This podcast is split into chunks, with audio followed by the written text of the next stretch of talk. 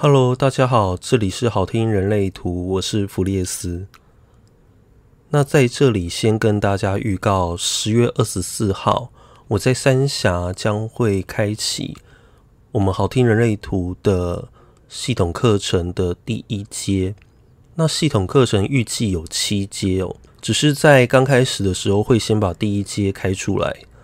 那我取名叫做人生百味工作坊。那有从第一位到第七位，那第一位会先从苦味来开始，苦味人生手启程。苦味人生是呃从觉察到自己的苦，开始有意识的活出自己的样子。那这个部分是我一直以来的期许哦。我其实很想要走学术层面，但碍于真的是英文没有很好，所以真的要靠我的伙伴们来支持我。那我很想要讲。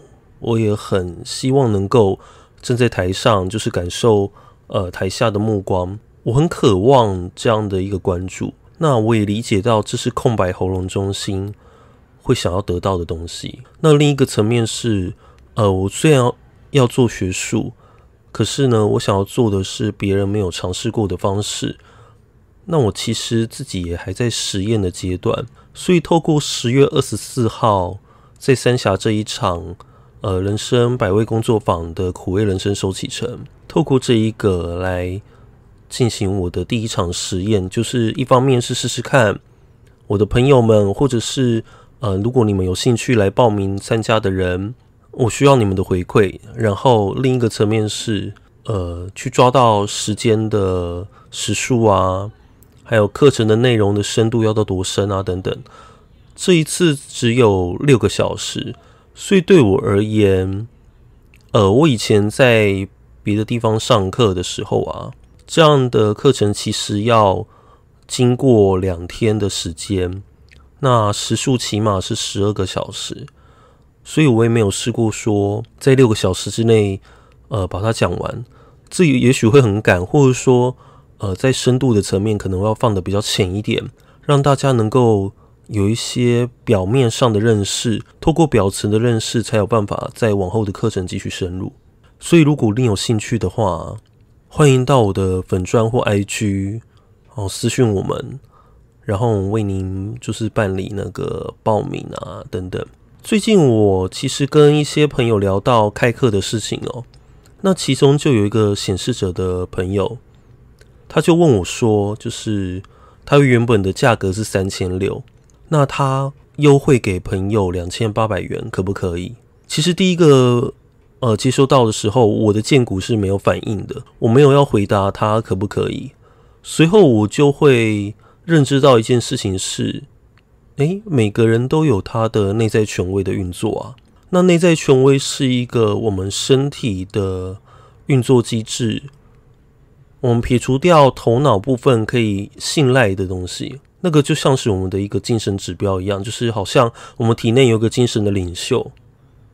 那我的这个精神领袖是剑骨，所以我会跟这一个朋友讲说，就是他是情绪权威，在做决定的时候是要依循他的情绪成名来做决定的。他也许会经过呃这件事情的情绪的高峰跟低峰，最后来到稍稍平静的海平面。这个时候其实就是这个时候，其实就是他可以正确做决定的时候。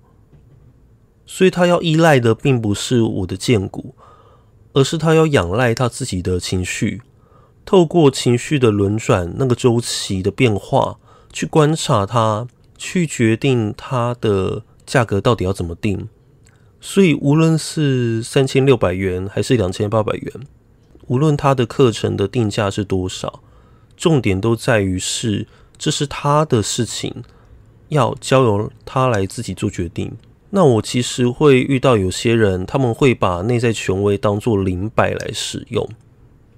我要强调一件事情是，呃，他是把别人的内在权威当做灵摆。我遇到的这些把内在权威当成灵摆的人是怎么样呢？是他们通常是情绪权威的人。他们想要快一点做决定，所以他们会问我的荐骨权威，问说：“哎，你觉得要不要去这里啊？要不要做这件事情啊？”可是我所接收到的是，那是我对这件事情的喜恶，甚至有时候那是头脑的，并不是我荐骨的回应。就是情绪成名，的确，它需要时间的淬炼，才能让答案水落石出。可是，若不是一些很重大的决定的话，我通常认为情绪成名是没有关系的。什么意思？就是如果你只是在犹豫要不要去吃饭，那如果你跑完情绪需要等一个礼拜呢？那怎么办？所以啊，要厘清一件事情是内在权威。我会认为它是对于所谓的重大决定的时候，才更需要被重视的。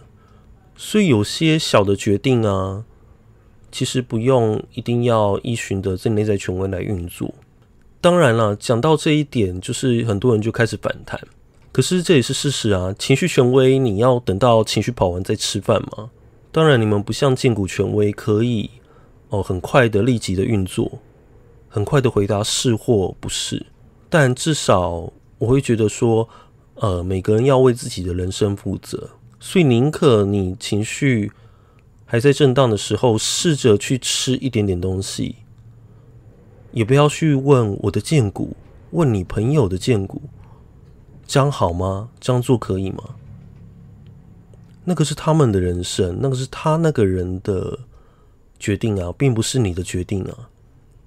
难道你要不要去洗澡也要问他的荐股吗？应该不是吧。所以啊，我会觉得把内在权威，呃，当做灵摆来使用，等于你把你的主权交给别人。那这样其实是很危险的，而且也是错误的使用人类图。所以有些人就会听到这里，会想要继续靠北个几句，就是哎，弗利斯立功杀小。可是对我而言就是这样子啊，有一些重大的决定是真的要动用到内在权威的。那如果是平常的吃喝拉撒睡这样的事情，枝微末节的小事，你也要呃凭内在权威去运作的话，当然是最好。可是你千万不要去依循别人的内在权威。虽然我们每个人到最后都是一个整体，可是我们也是在这个世界上是独立的个体。我们作为一个人活着，一个个体而活着，我们要有自己的主权，自己的主观的意识。否则，我们就会陷入所谓思想上面的困局，就会变成因为你不知道怎么做决定，你没有试着去实验看看内在权威的运作，你没有试着去观察你的内在权威的运作，而错失了很多的机会。那这个是非常可惜的。头脑的想法总是非常的多，非常的杂。我们现在所接收到的资讯也越来越多。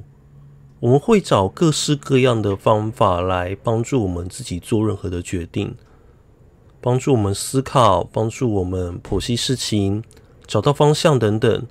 但是最终内在权威才是最核心的一个指标，也就是那是你内在的真实，那是你，那是真实的自己。透过这个真实的自己来做决定的时候啊，你会感受到一切都不一样的。所以情绪成名这件事情其实不难。当你越是觉察自己情绪的状态的时候，我想说不定哪一天你都会做得比见骨权威的决定还要快。可是快跟慢本来也就不是比较，快跟慢只是一种区分，只是一种每个人都有自己的时区的概念，不会因为你比人家慢。就真的错过了一些什么？真正值得你等待、真正值得你做出决定的东西，一定会到来，一定会愿意等你。我常常会跟情绪权威的人讲说，就是真正是你的东西，真正是你的机会的，他一定会等你。如果他没有办法等候，如果来到你的面前的机会，他不愿意等你，他要你赶快给答案。那么你直接拒绝比较快，那也代表那不是真正属于你的东西。那么我也经常有看到有些人，他们会去问直觉权威问题，那也跟荐骨权威的情况是一样的，因为直觉也可以很快就得到答案，可是直觉再快，荐骨再快，都一样无法为你做决定啊，因为那是别人的直觉，别人的荐骨啊。当然，如果你今天是直觉直觉权威，你今天是荐骨权威，那荐骨透过别人问你是非题，那直觉就是等等待直觉的出现，那当然就是你自己为自己做决定没有问题嘛。可是你去问直觉，去问荐骨，你所得到的也只是那一个人给你的反应，未必是你真正可以做的，所以。重复了这么多次，有一点跳针了，水逆期间。那我也想要讲的就是，把你的主权拿回来吧。如果你依赖的是通灵，或者是真正的灵摆，那更应该要回到你的内在权威跟策略来做出正确的决定哦。我是弗利斯，我们下周见喽，拜拜。